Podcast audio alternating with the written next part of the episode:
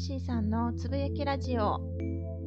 この番組では FX トレーダーの私ルーシーが相場を通して感じたことや気づいたこと日々のライフスタイルなどについて雑談多めでゆるーくつぶやきます。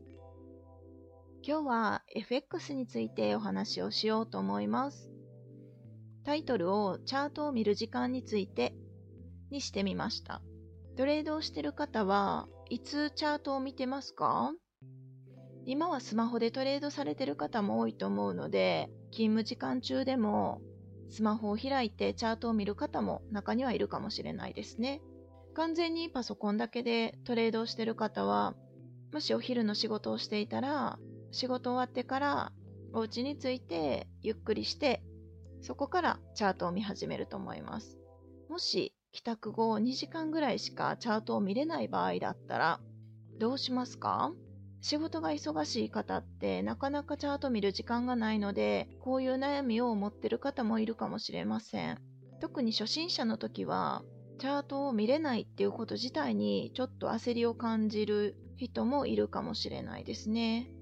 でもトレードって基本的にチャンスが来たらトレードをする。チャンスが来ないならトレードはしないというかトレードはできないっていう仕組みなので、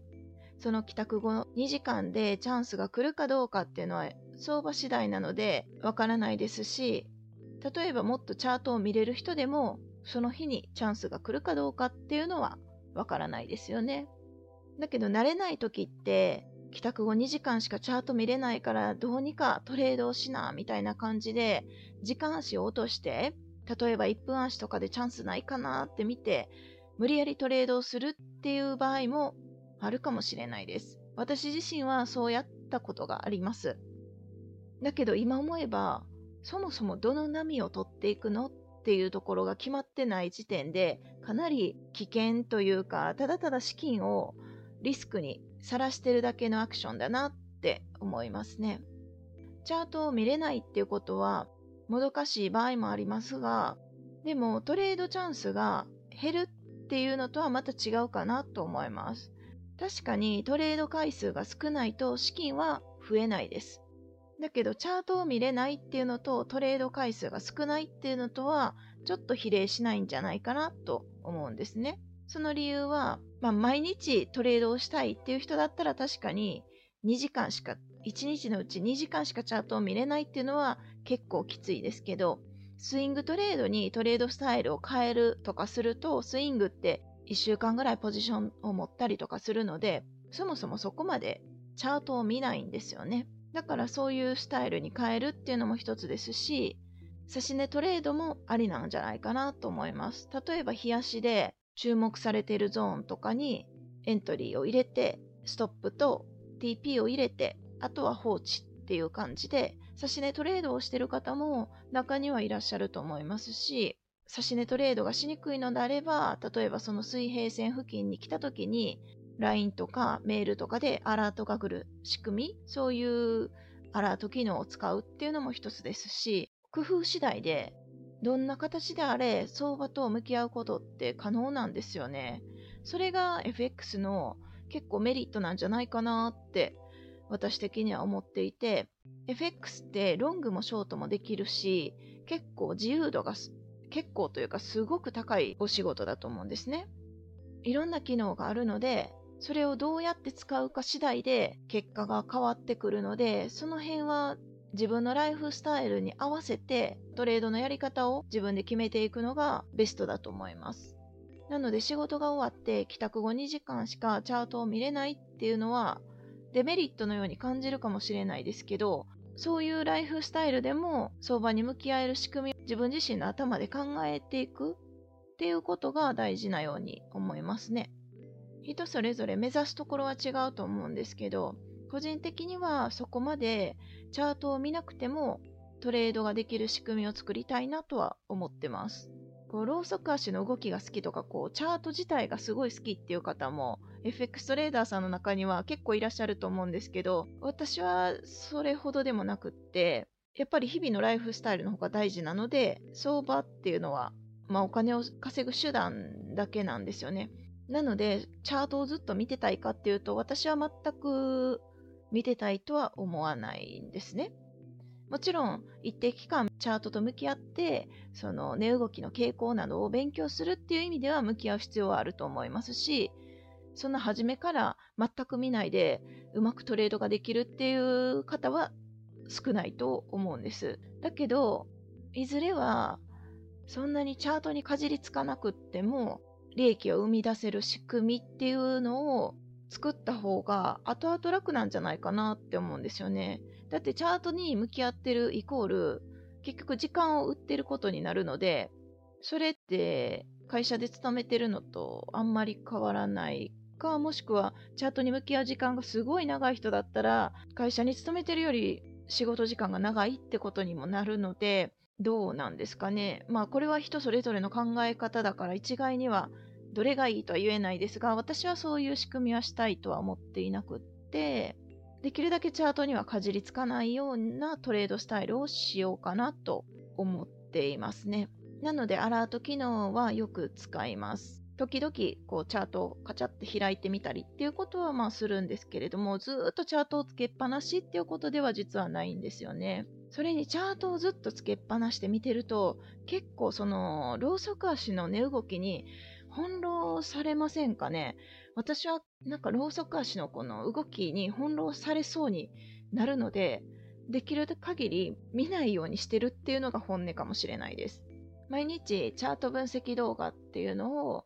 YouTube で朝配信してるんですけれども、基本的にそこで自分の今日のプランを立てます。こういう形になって、この辺まで来たらこうしていこうっていうプランを立てるんですね。で、そのプランになるかどうかっていうのをチャートを見ながら確認していくっていう感じですかね。そのプラン通り値動きが動いてくれるのであれば、その通りエントリーをしようって思いますし、自分が思い描いてた形と全く違う動きをするのであれば、基本的にはトレードはしないっていう方にうに決めています。FX 始めて半年以内ぐらいの時は、もうとにかくチャンスがあったらトレードをしようっていうすごい前のめりになってて、もうそもそもどこがチャンスかも分かってないんですが、だけどなんかチャンスがあったら入りたい。もうチャート見たら入りたいみたいなポジポジ病みたいな感じになってたんですけれども、それじゃなかなか口座残高増えないんですよね。トレード回数が増えるとリスクにさらすことも多くなるので、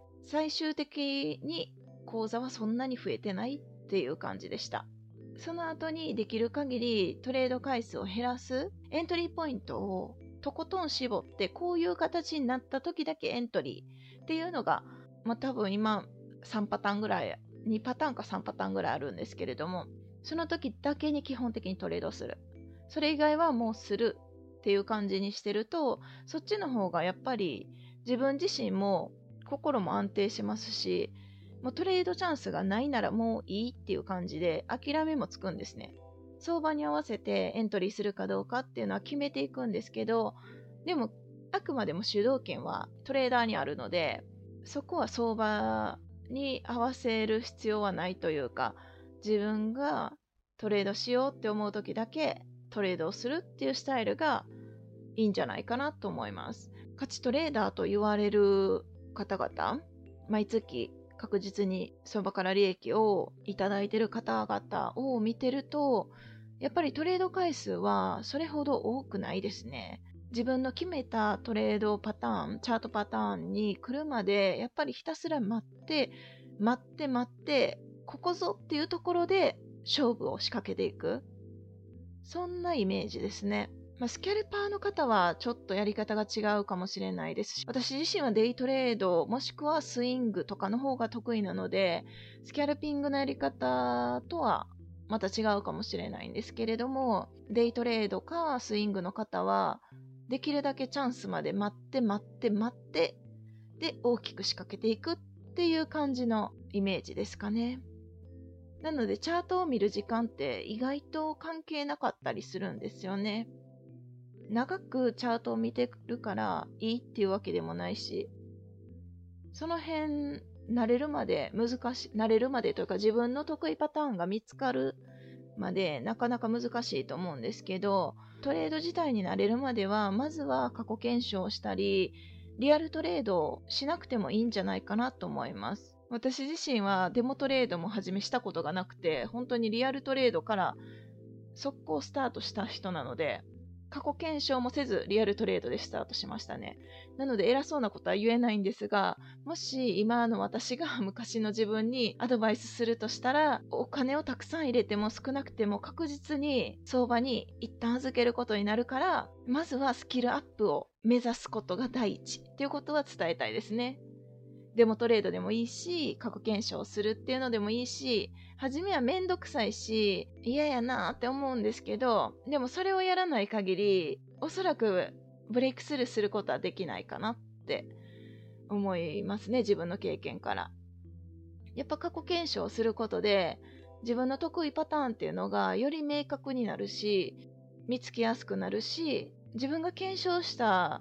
こうデータってやっぱすごく信頼できると思うんですね。誰かがやったこの数字を見てるより自分がやって